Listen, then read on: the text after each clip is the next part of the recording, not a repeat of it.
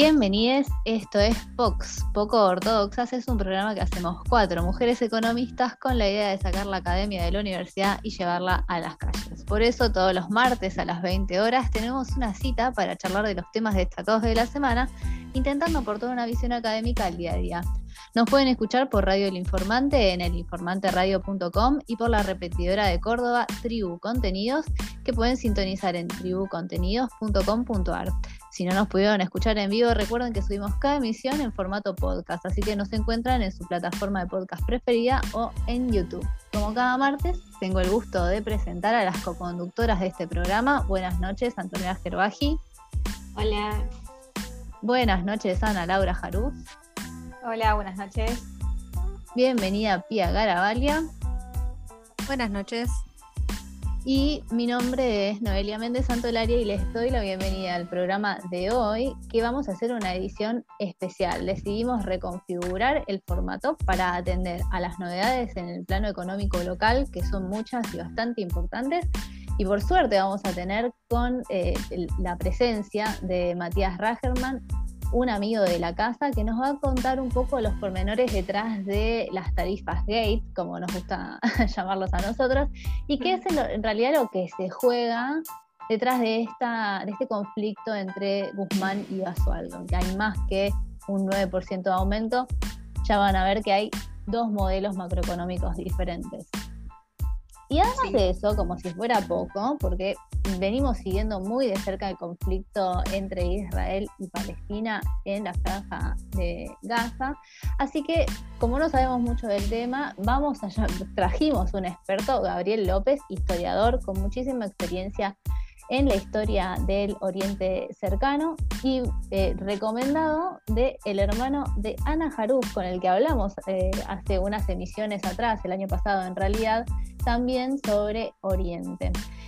Este tema nos parecía bastante importante porque no es ajeno a, Argentina. Estuvimos charlando off de, récord con, este, con Ana y con su, con su hermano de que los temas que eh, afectan a Israel y a Palestina tienen eh, una importancia para Argentina.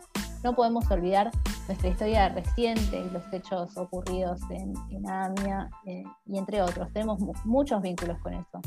Em, y además tenemos una de las comunidades judías más este, importantes en términos porcentuales del mundo, una gran comunidad árabe. Em, sí, y, está bueno también la idea esta de llamar a especialistas, personas que estudian, que estudiaron la historia y que siguen estudiando los acontecimientos bien los pormenores, que entienden también los pormenores políticos, para que hablen realmente los que saben, ¿no? Porque en estos casos también, viste, el fanatismo, empiezan todos a opinar y muchas veces se desconocen algunas cuestiones y por eso la idea de llamar a un historiador especialista en la región para que nos cuente cosas que uno, por, estudiar otras cosas, como nosotros economía, eh, ignoramos y, la gente común también, digamos. Sí, este programa es un lujazo, y así que los boxers no se lo pierdan y seguro lo van a volver a escuchar más de una vez, así les digo. ¿eh? Un lujazo, chicas, ah, sí, totalmente. Además, la discusión Israel-Palestina excede totalmente todo lo que es eh, la grieta política que hay acá, ¿no? Porque me parece que acá se hizo algo una división entre peronismo y no peronismo, a favor de Israel, a favor de Palestina, y es algo que excede. Entonces está buenísimo que venga alguien a darnos un poquito de trasfondo de contexto. De colección hoy, ¿eh? no se lo pierdan toda la actualidad nacional e internacional en Pox. Bien, si les parece, pasamos a la primera entrevista entonces. Vamos.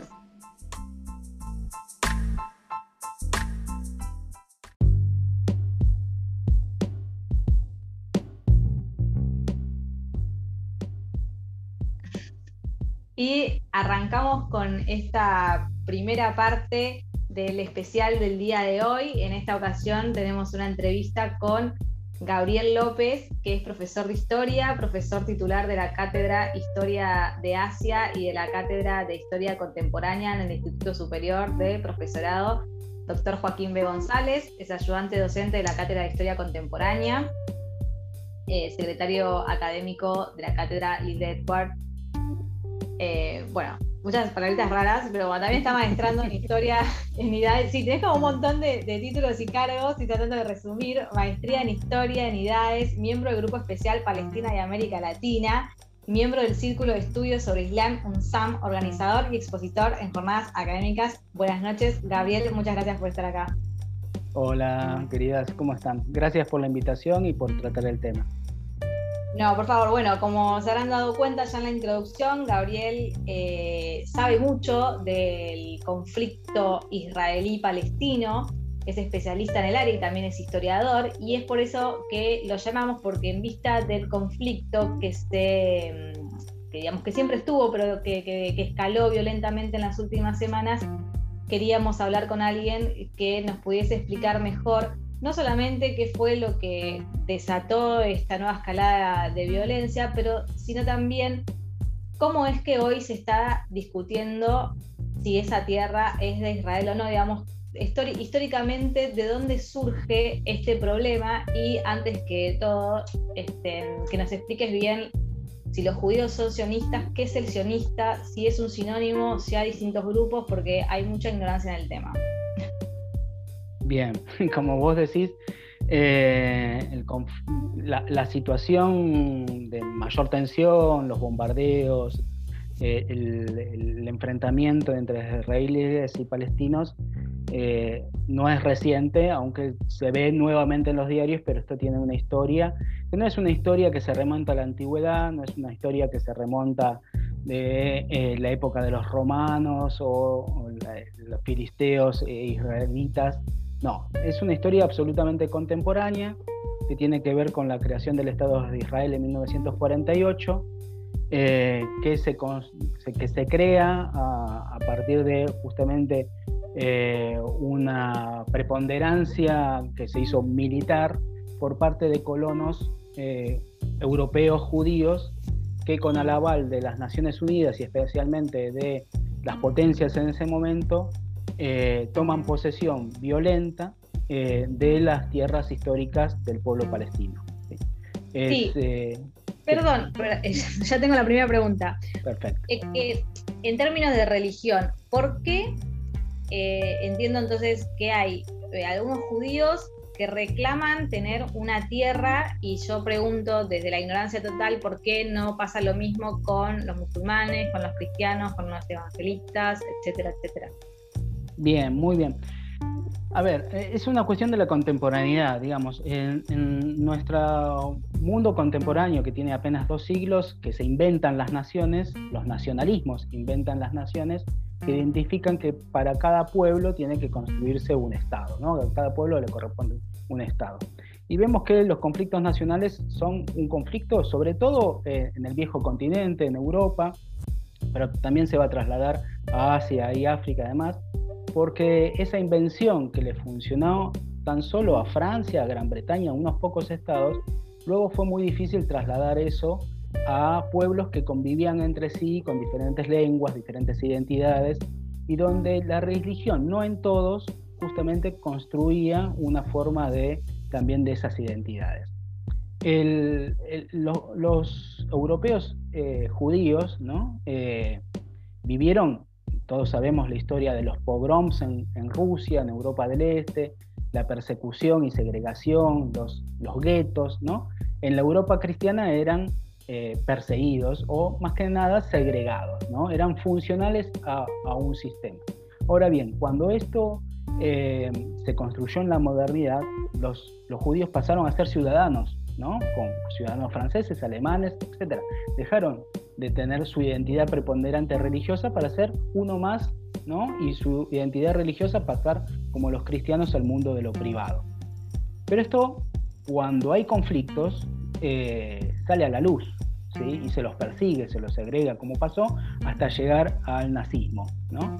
Que justamente encontró en, en los judíos el chivo expiatorio, el chivo expiatorio para eh, abroquelar y unificar a la nación en contra de un enemigo interno al cual tenía que ser perseguido y era el culpable de todos los males. Eso es el antisemitismo, ¿no? Eh, Puede eh, ser que, perdón, que digan que es ese lugar en el, planeta Tierra por temas bíblicos. Ahí va yo, justamente. Bueno, ese antisemitismo dio como respuesta la construcción de un nacionalismo judío. En parte, porque la mayoría de los europeos judíos o siguieron viviendo y resistiendo al antisemitismo en Europa, otros emigraron y una pequeña porción tomó el mismo léxico que tomaron eh, los nacionalismos más extremos de, Europa eh, Central para decir nosotros somos un pueblo diferente a los demás y vamos a ser siempre perseguidos y tenemos que construir un Estado en nuestra tierra que nos dio Dios, a partir del Antiguo Testamento que decías vos, Antonella. El Antiguo Testamento, que es la Torá, en, el caso de, ellos, eh, de los judíos, se toma como eh, título de propiedad dado por Dios de un pedazo de porción de tierra para que sea eh, vivida en forma exclusiva por unas determinadas personas que eh, profesan un tipo de religión. Y eso es justamente uno de los orígenes de este eh, enfrentamiento, que es la pelea por un territorio que ya estaba habitado y que en términos de 100 años hubo una emigración de europeos judíos a Palestina eh, con el objetivo de expulsar a los palestinos y hacerse con el control exclusivo de la tierra porque eso le corresponde supuestamente a los judíos eh, en función de, Dios. Seas creyente o no seas creyente, seas judío practicante o no seas judío practicante, porque eso es lo otro, ¿no?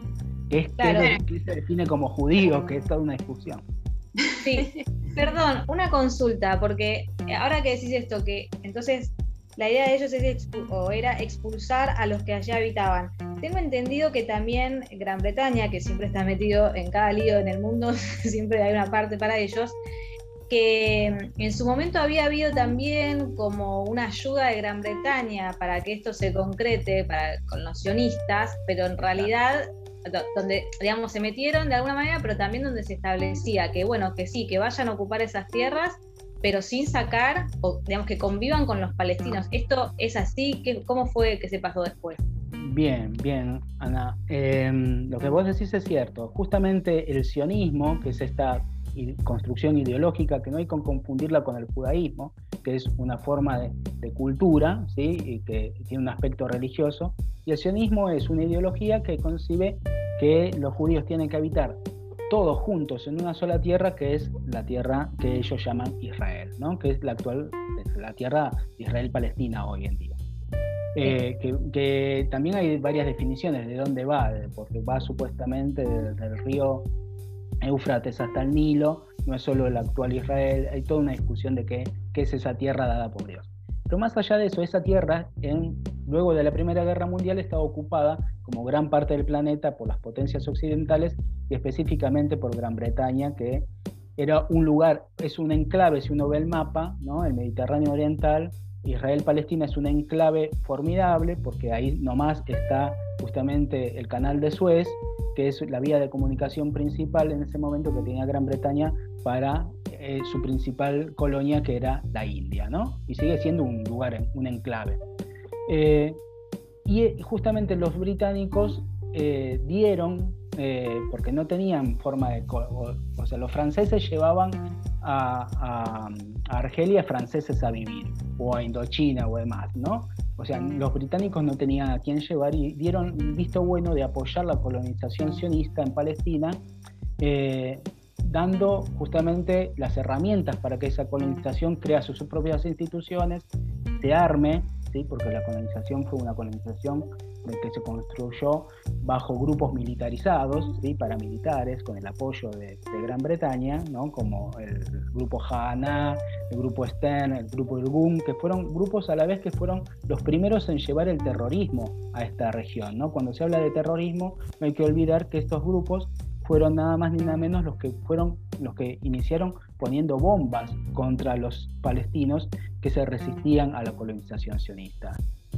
Eh, y esto pasó a mayores cuando justamente Gran Bretaña entró en conflictos con el nazismo, y acá si quieren me cortan cuando quieran hablando de historia, cuando, entró en conflicto con el nazismo, Gran Bretaña por un breve periodo cambió de, de política, dejó de apoyar al sionismo para eh, no entrar en conflictos en otro nuevo frente que era con el mundo árabe, ¿no? Eh, y con la resistencia palestina que se estaba llevando adelante, ¿no? Claro, pero también Palestina justo tenía las de perder porque era un país muy pobre, digamos, no podía defenderse de las ocupaciones, lo agarraron debilitado.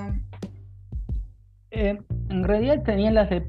Mira, eh, em, hay un lema sionista eh, que, no sé, lo escucho a muchos periodistas, hoy lo escuché a Tenenbaum repitiendo eso, que es la idea de el milagro de Israel que creció, hizo una potencia económica en medio del desierto, en medio de un mundo pobre. Bueno, esto no es así.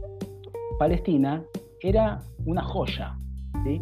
no solo porque Jerusalén siempre fue un lugar santo y, cardinal para tres religiones monoteístas, sino también porque es el lugar de las vías de comunicación, de la llegada a los puertos eh, y de los trenes que comunica toda la región del, Mediterráneo Oriental con el resto, ¿no? Y es un lugar privilegiado, a la vez porque tiene sus riquezas de producción, tanto de los famosos cítricos de las naranjas en ese momento y de, producción de, olivas, ¿no? etcétera, sino también por el nivel cultural.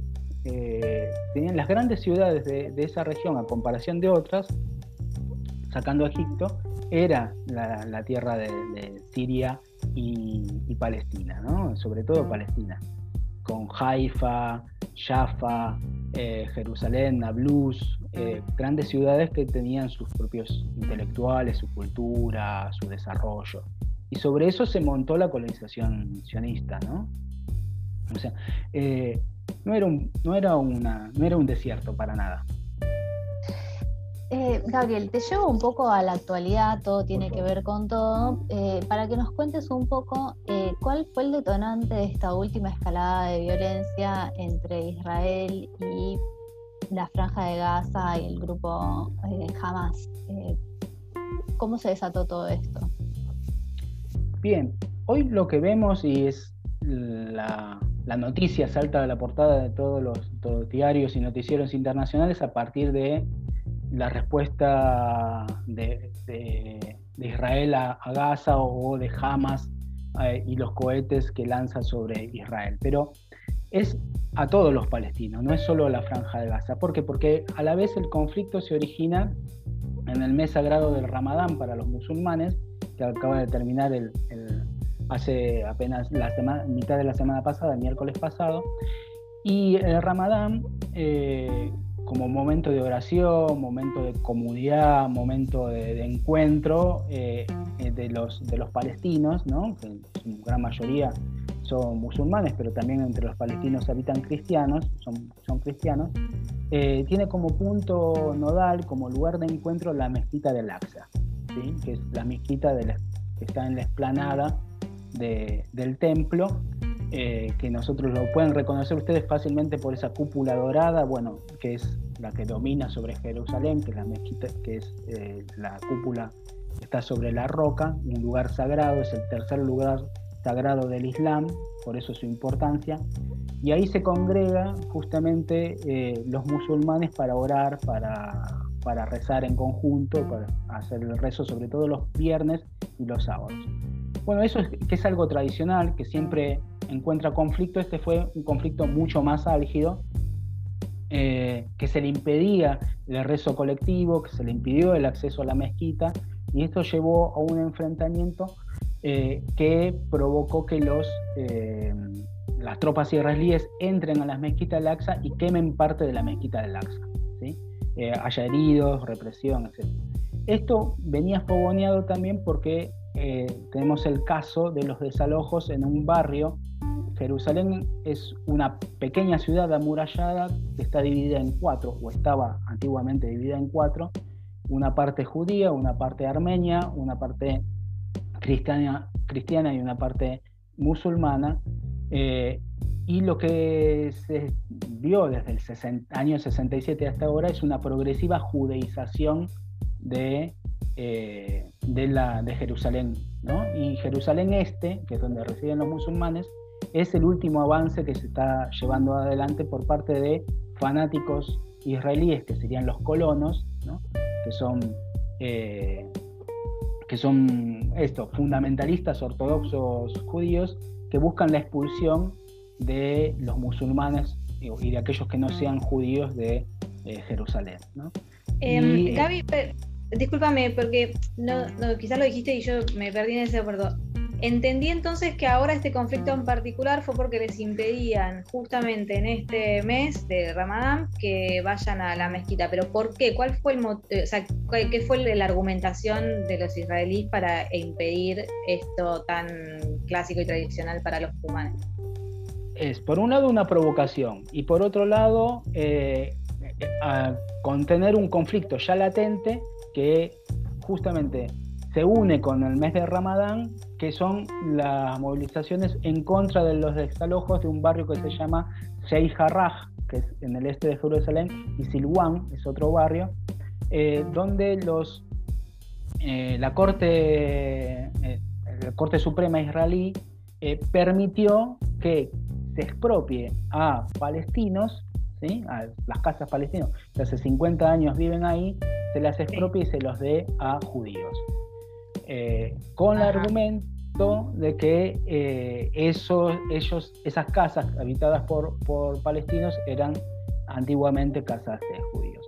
Esto de lo que nos habla es de una progresiva eh, limpieza étnica, ¿sí? que es algo que viene llevando adelante Israel desde su fundación, desde el 48, con lo que se conoce como la Nakba, que es la tragedia del pueblo palestino, que es la expulsión de 750.000 palestinos de, de, sus viviendas eh, para la creación del Estado de Israel, y esto se reproduce día a día, y eh, está teniendo una escalada cada vez mayor en lo que es Cisjordania y especialmente en Jerusalén Este. Eh, esto es lo que vemos, y es justamente producto de esta doble situación de Sheikh Harak y de, de la mezquita de Aqsa quemada, que jamás ahí recién, la noche del, domingo, eh, lanza previo ultimátum, cosa que nunca hace jamás de avisar que voy a tirar misiles, diciendo que Jerusalén no se toca, diciendo, y interviniendo en el conflicto recién ahí. Era un conflicto hasta ese momento que era un conflicto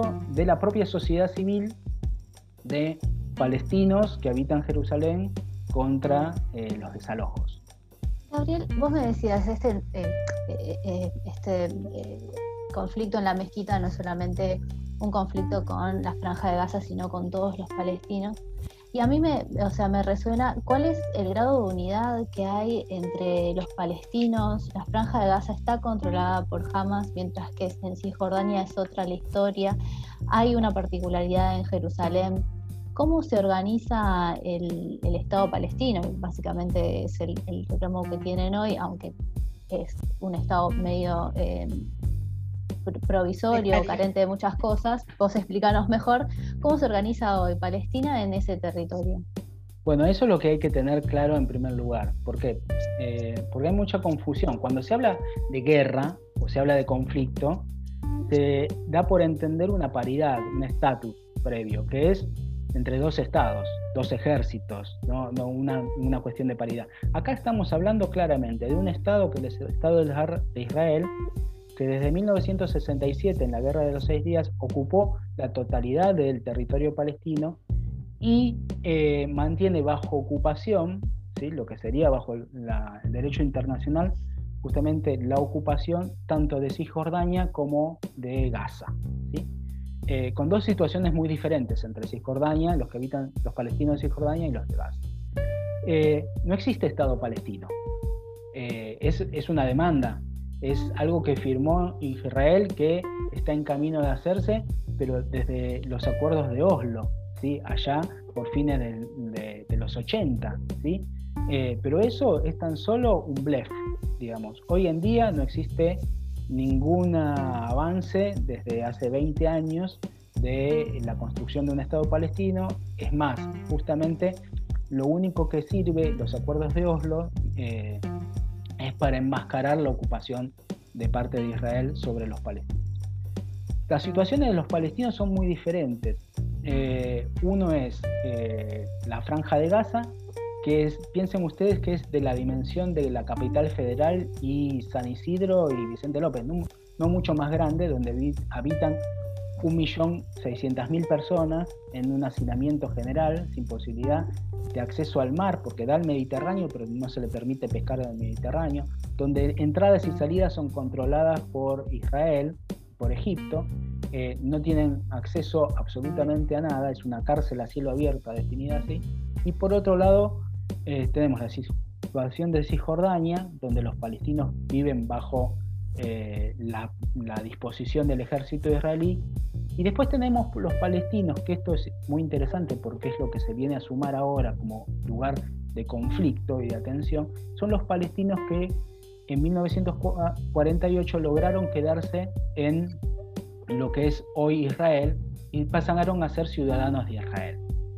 Pero ojo, no confundir ciudadanía con nacionalidad porque el Estado de Israel, al ser un Estado judío, no reconoce la nacionalidad de esos árabes israelíes, que serían los palestinos del 48. Y por tanto tienen derechos inferiores a cualquier ciudadano israelí eh, o a cualquier judío del mundo que quiera ir a habitar eh, Israel. Eh, y por tanto es ahí donde hoy tenemos el conflicto que es nuevo. Y es el día de mañana, son estos palestinos que hacen un llamado a la huelga general. Eh, mañana va a haber por primera vez una huelga general de, que va a unir a los palestinos, tanto de, que habitan Israel como los palestinos de Gaza, con los palestinos en, Cisjordania e inclusive los palestinos que fueron expulsados y habitan eh, en otras latitudes, pues, mismos cercanos como en el Líbano, Siria o Jordania, o acá mismo en Argentina o en Chile, que tenemos una comunidad muy fuerte de palestinos. Sí, eh, ah. ah. perdón, perdón. No, yo quería preguntar sobre Hamas, porque mm, Hamas es el gobierno que eh, gobierna en la franja de Gaza, como contaste recién, que pertenece a Palestina. Y eh, según entiendo, si es una región bastante pobre, queríamos saber cómo Hamas se estaría financiando para construir estos misiles que estarían bombardeando Israel. Bien, tenemos que comprender que Gaza es parte de lo que sería en los acuerdos de Oslo el futuro Estado palestino, ¿no? Tenemos Gaza y Cisjordania.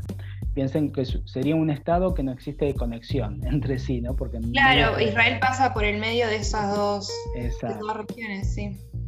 Lo busqué en el mapa recién. Perfecto.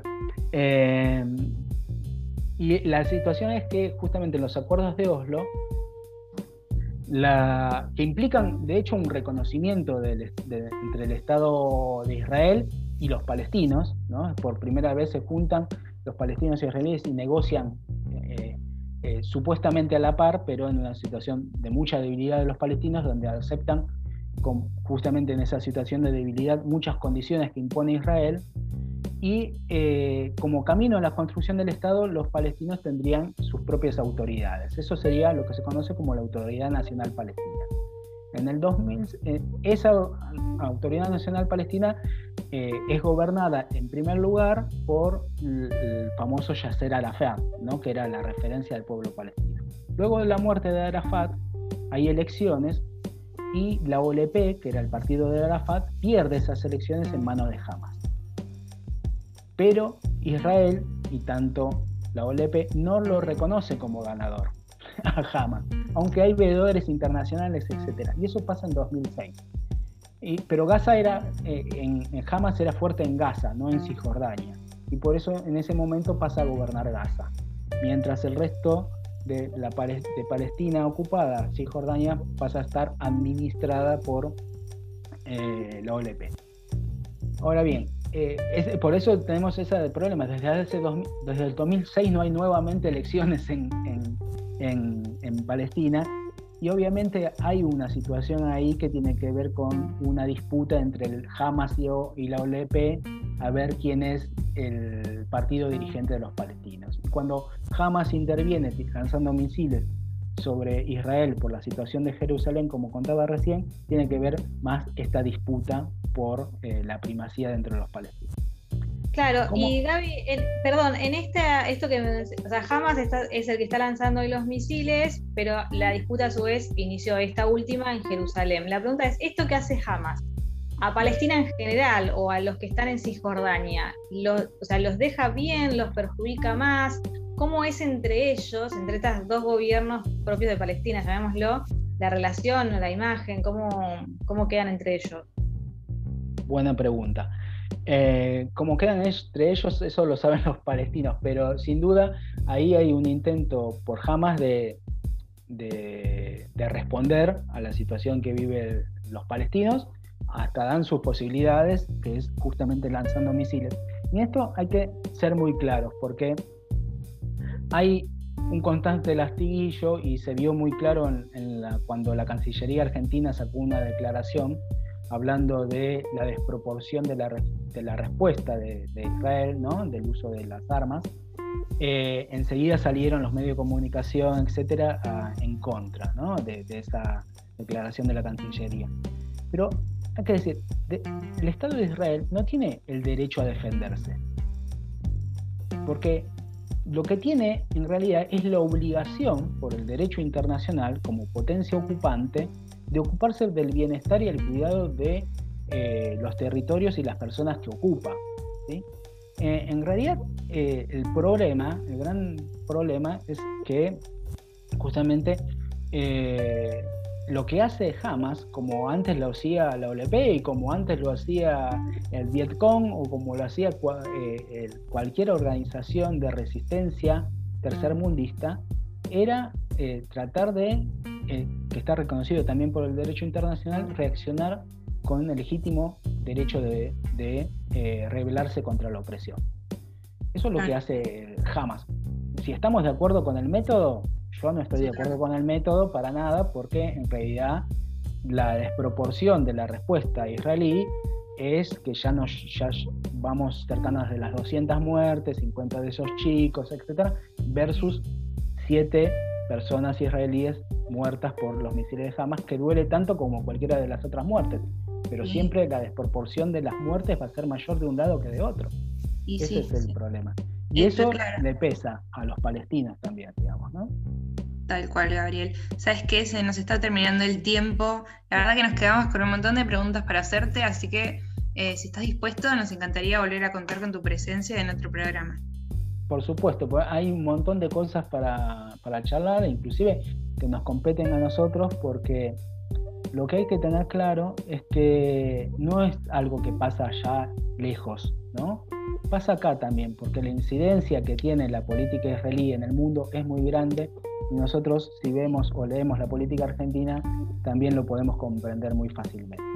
Sí, eh, así como la historia también, eh, todo se relaciona. Pero bueno, por eso Gabriel queríamos volver a contar con tu presencia, si te parece, muy pronto. Encantado. Muchas gracias por... Muchísimas gracias por estar acá. Gracias.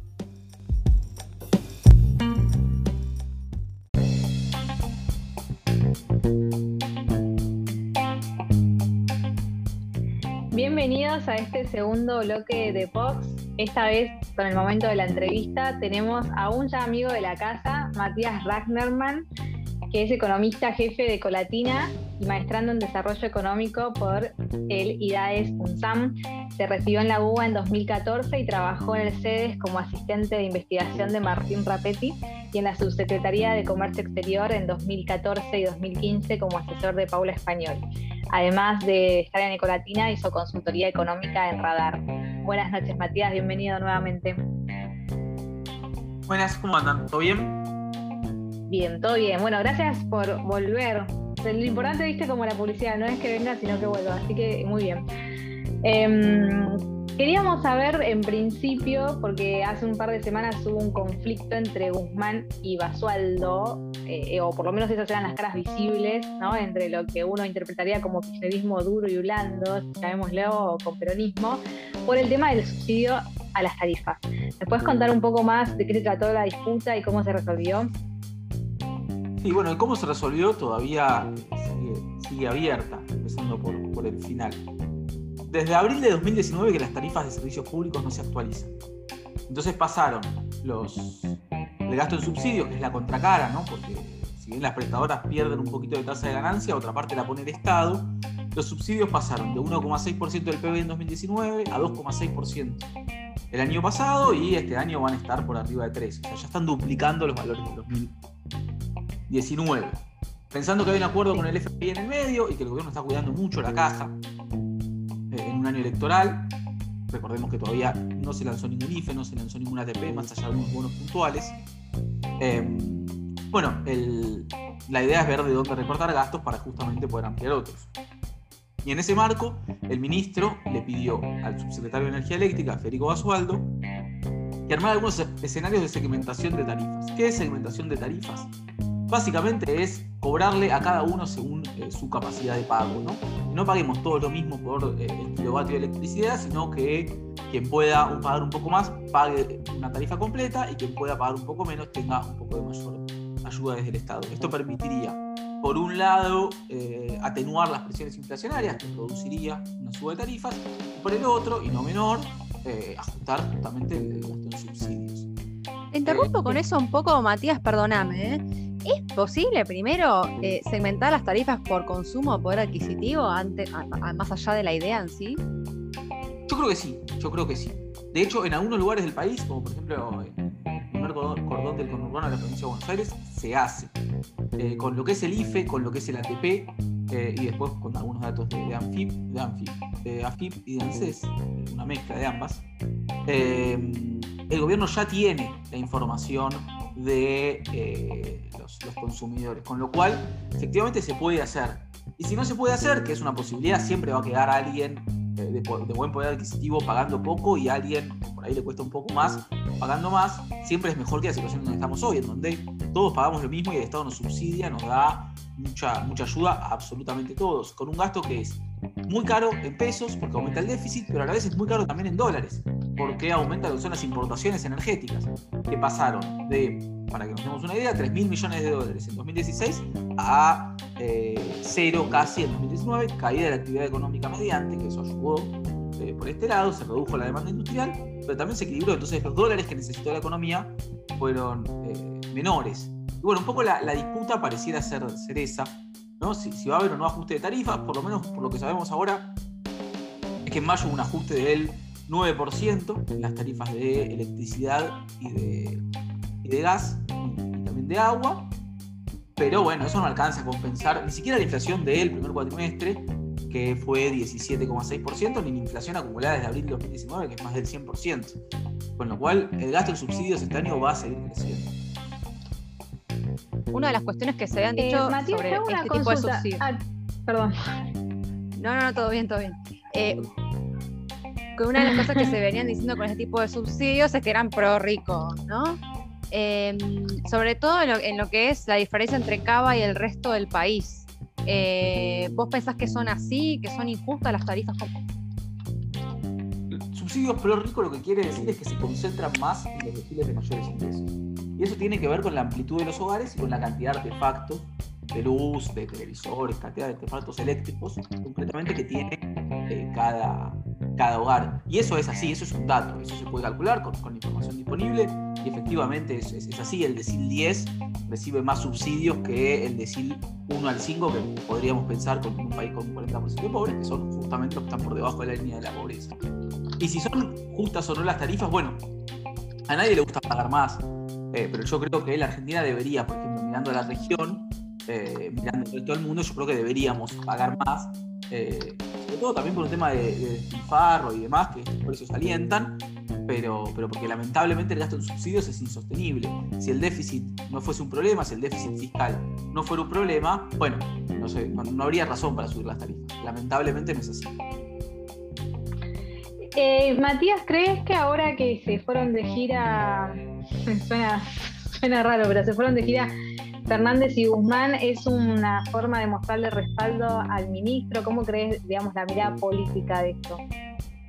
Yo creo que se está dando una paradoja eh, en donde el ministro de Economía y el presidente de la Nación parecen en contra de una parte importante, una parte relevante de la política económica del gobierno. ¿no? Si fuera por el ministro, si fuera por el presidente, el déficit objetivo sería menor. Eh, sí. Con lo cual, evidentemente es un respaldo, pero de una parte del, gobierno, ¿no?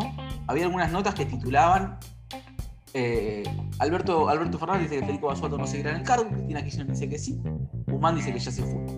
Eh, Con lo cual, evidentemente hay una, desconexión. Me parece que el rol de Guzmán en, la gira de Europa de, de la última semana tiene que ver con eh, poder negociar con, con, el FMI. Hay una reunión de Alberto Fernández con Cristalina Georgieva, está el intento de acuerdo con el, con el Club de París, incluso los, los pedidos a eh, Emmanuel Macron, a Pedro Sánchez y Antonio Costa, presidentes de Francia, de España y Portugal, eh, de poder justamente relajar un poco los vencimientos de la, de la Argentina, con lo cual me parece que está más vinculado a la deuda que a un respaldo no del, del ministro. Sí, y ahora me hiciste acordar, porque también cuando comenzó con esta gira Guzmán en su momento solo, empezaron a haber rumores de que había renunciado el que estaban esperando el reemplazante. Vos, no sé si tenés alguna información o qué opinás al respecto. No, no información no, no tengo. que yo sepa, no, no, había renunciado y me parece que si después del, de la FER con Basualdo no renunció, evidentemente antes tampoco poco se quería ir. No quiso echar un subsecretario y no lo, logró. Em, a mí me parece que sería una mala salida para, el gobierno. Primero porque Guzmán es el, creo que en materia económica tiene uno de los principales logros de esta gestión, que es eh, la reestructuración de la deuda soberana con los actores privados. Me parece que la reestructuración de agosto del año pasado, si bien ya parece muy lejana, casi un año tiene, pero creo que fue una, buena negociación para para el país que permitió resolver parte de la herencia importante que había dejado Macri. Con la pandemia todo eso quedó muy diluido, obviamente, pero resolvió una parte importante de la, de la herencia, que era un país que había entrado en, default otra vez. Eh, a la vez, Guzmán eh, es el hombre que por ahí tiene más confianza en los mercados. Y si bien los mercados no tienen que dictar una política, sí pueden presionar sobre el dólar, pensando que el gobierno está poniendo todos los cañones en contener eh, el dólar oficial y también el dólar financiero eh, la salida de Guzmán sería un problema por ese lado, con lo cual creo que se quiere aguantar también por ahí. Sí, hay como, te, llevo a otro tema, pasando de tarifas a otro tema que tiene mucho que ver y que vos ya me mencionabas, que es la inflación, porque los últimos datos de inflación, eh, abril 4,1, marzo 4,8, dan cuenta de que el acumulado eh, es más de la mitad de lo que planeaba el gobierno de acá a fin de año y, es como el talón de Aquiles del presupuesto de Guzmán. ¿Por qué crees que siguen tan altos los precios? ¿Por qué será esta dinámica inflacionaria, estando relativamente eh, calmado el dólar y con las negociaciones en marcha? creo que hay una, cantidad de factores muy importantes, o muchos, que, explican la, dinámica de la inflación. En 2018 y 2019, donde por ahí teníamos valores de inflación eh, relativamente similares a los de hoy, había causas muy directas y muy inmediatas. ¿no? Se había disparado el dólar, se habían actualizado las tarifas y bueno, la, inflación subía. Ahora bien, en este año es distinto. El dólar, como recién decíamos, ¿no? el dólar oficial está planchado, el dólar también. Eh, las tarifas no aumentan, los salarios vienen muy lentos y sin embargo la inflación no baja. Yo creo que hay, eh, de vuelta, un cúmulo de, factores. Por un lado hay una inercia muy importante. En tres de los últimos, o en realidad en, sí, en tres de los últimos cuatro años la inflación estuvo por arriba del 40%, 2018, 2019 y 2021. 2020 estuvo apenas por debajo en medio de la pandemia. Entonces, el piso de la inflación ya de movida es alto. Eh, yo creo que está más cerca de 3 que de, 2,5% como era en 2012-2015. Eso en primer lugar. En segunda instancia, también hay una cuestión internacional, ¿no? La suba de los precios de los commodities, que nos ayuda por el lado exportador, nos molesta por el lado de inflación. En Estados Unidos se conoció el dato de inflación de abril, fue 0,8%, y fue el mayor dato desde eh, junio del 2008. Para nosotros, una inflación menor al 1% mensual es un chiste, pero bueno, para un país como Estados Unidos es un montón. Eso en segunda instancia. A la vez, cada vez hay más importadores que están teniendo que ir al dólar paralelo para justamente poder traer sus bienes del exterior. Y eso lo que termina haciendo es una suerte de aumento de algo que a mí me gusta decirle tipo de cambio efectivo importador. ¿Qué quiere decir esto? Bueno, el precio de importación es la gran mayoría de las 95 pesos, ¿no? Lo que está el dólar oficial. Pero a la vez hay algunas empresas que tienen que traer las cosas a 150, que es lo que está el dólar paralelo. La suma de estas dos, eh, estas dos partes te da este, este tipo de cambio efectivo importador. Y si bien los dos dólares se mantuvieron eh, planchados en los últimos largos meses, eh, yo creo que este tipo de cambio efectivo importador siguió, siguió subiendo o fue subiendo. Y después el otro factor son las, expectativas, ¿no? Una economía con tanta inflación ya es difícil de, de desarmarla. Y hablando de expectativas, em, ¿qué opinas sobre, eh, porque el año pasado había muchas discusiones sobre si el Tesoro debía ser financiado por el Banco Central y una de las medidas que tomó Guzmán fue cortar con ese financiamiento? Y a pesar de que la base monetaria viene este, mostrando disminuciones, eh, se vio algunas, eh, algunos giros de, este tipo. ¿Crees que eso impacta en las expectativas este, inflacionarias? Que, eso impacta en las expectativas de inflación, pero, pero me parece que el, gran problema es de dónde venimos, ¿no? la, historia. Ya traemos casi, cuatro años de de vuelta a una inflación muy alta. Así que me parece que es como una suerte de, muchos factores que, terminan impactando. Matías, te quería consultar por la ejecución presupuestaria, más bien por cómo estamos con los déficits, porque salió un dato de que eh, estaríamos con un déficit eh, financiero menor en el menor de los últimos seis años más o menos. Eh, ¿Hay un ajuste? ¿Estamos eh, presenciando un ajuste o todo se debe al aumento de los impuestos? A mí no me gusta la palabra ajuste. A mí no me gusta la palabra ajuste porque la palabra ajuste se suele asociar a algunos momentos en donde la economía suele estar bien y el Estado adopta una posición contracíclica, ¿no? va en contra de lo que es el sector privado y para evitar quizás tensiones inflacionarias pone un ajusta su gasto. A mí me gusta más, entonces, eh, eso por un lado. Si no estuviera el Estado hoy, la crisis sería mayor. Si hoy no estuviera el sector público participando de la economía, la crisis sería mayor. Entonces, ajuste no hay. Lo que sí hay es un menor déficit, sobre todo que el año pasado, hay un cuidado mayor de la caja. Pero de vuelta, me parece que no es una lógica de ajuste en donde el Estado frena una potencial expansión de la economía. El Estado la impulsa. La puede impulsar menos que el año pasado. Obviamente las situaciones también son menos peores, por decirlo de alguna manera. Entonces, me parece que viene por ahí. El resultado, más que el resultado financiero, a mí me gusta siempre mirar el resultado primario, porque el pago de intereses de deuda también está asociado o muy asociado a lo que es la negociación del año pasado, que pateó los vencimientos para después del 2024, con lo cual me parece más interesante mirar la dinámica de lo que es el gasto operativo.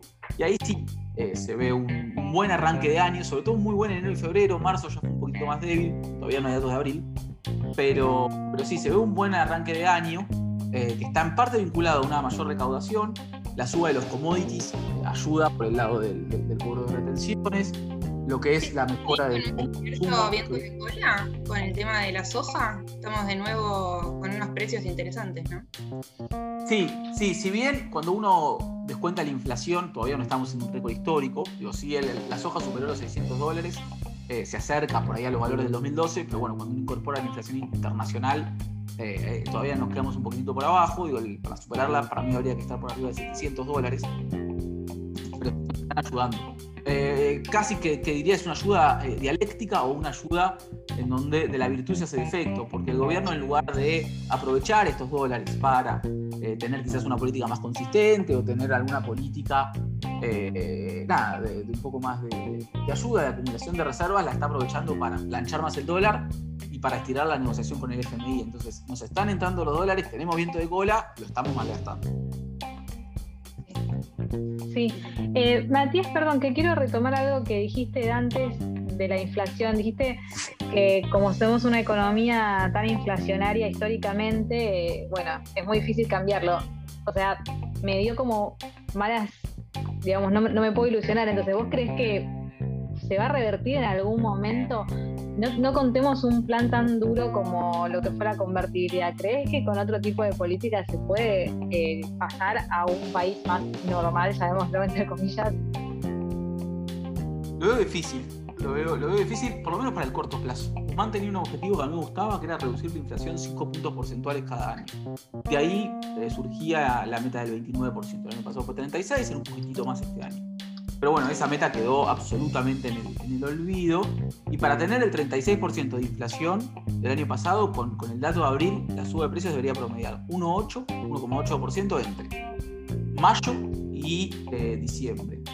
Lamentablemente eso es imposible, con lo cual este año vamos a tener de vuelta más inflación que eh, en 2019, bueno, perdón, en 2019 no, que en 2020.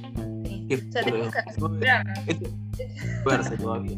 Eso está por verse, me, dirán y tendrán razón. No, que en 2020. eh, se, va, a acelerar, con lo cual la, desaceleración fue, una corta ilusión de, pandemia, un, sueño de una noche de pandemia, por decirlo de alguna algo, bueno, algo bueno tenía que traer el coronavirus. Por lo menos estamos ahí con la inflación no tan alta. Pero, ¿sabes, Matías, algo que te quiero preguntar que a mí me llama mucho la atención? ¿Qué pasa con el dólar blue que está bastante quieto cuando la inflación sigue subiendo a niveles de 4% todos los meses? A mí también me llamó bastante la, atención. La verdad es que yo esperaba que para esta altura del año se despertase. Creo que hay eh, varios, como, con la inflación, hay varios factores chiquitos que están explicando la, estabilidad del dólar blue. Por un lado, la, que las expectativas de devaluación, sobre todo el oficial, están calmadas. El gobierno dio una clara señal de que hasta las elecciones el dólar va a ir muy lento. Entonces eso repercute en los mercados paralelos. Eso por un lado. Por el otro, eh, el dólar, si bien uno, cuando recordamos que estaba a 200 pesos a fin de octubre del año, parece que está barato, está, que, entró en el hot sale, eh, yo creo que eh, no es tan barato a nivel histórico. Un dólar de 150 pesos es parecido al promedio del 2002, ¿no? después de la salida de la convertibilidad. Entonces, no está tan barato. Nos parece barato cuando uno mira la, la película, ¿no? cuando uno mira que bajó de 200 a 150 y que ahí se quedó pero, pero cuando miramos de vuelta, comparamos con, por ejemplo, con, 2002 o con la historia argentina, eh, creo que, no está tan, barato y creo que a eso se debe el rezago por ahí de los, de los últimos meses. Ah, buenísimo, Matías, nos quedó clarísimo tu visión con el dólar blue. Esperemos que siga así, tranquilitos, porque si no la inflación también se va a acelerar. Bueno, te agradecemos muchísimo tu, tu participación en nuestro programa. Siempre es un placer tenerte y queremos la tercera, que no va a ser la vencida. Si estás dispuesto, más adelante te volvemos a invitar. Cuando quieran, cuando quieran, a ver cómo no se cumplieron las, las proyecciones. El dólar a 500 después de mañana. bueno, Matías, nos vemos muy pronto. Un saludo.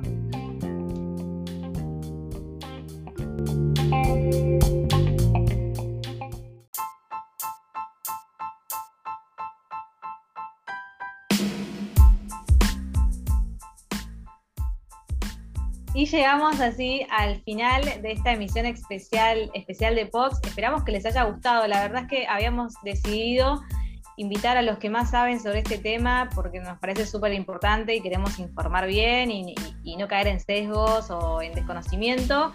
Eh, no sé, chicas, yo lo disfruté un montón. ¿Ustedes? Sí, la verdad muy enriquecedor.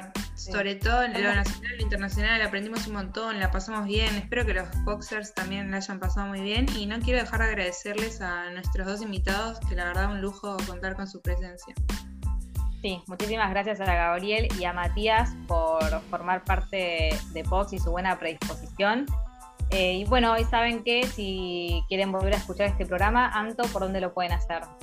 Nos vuelven a escuchar en Spotify y en YouTube. En Spotify como Pox Poco Ortodoxes y en YouTube como Poco de Bajo Ortodoxas. Si nos quieren escribir, nos contactan por Twitter, Facebook o Instagram como Poco de Bajo Ortodoxas. Perfecto. Bueno, sin más entonces, les doy la despedida. Muchas gracias por esta nueva edición y nos vemos la semana próxima. Chao, chao. Hasta luego.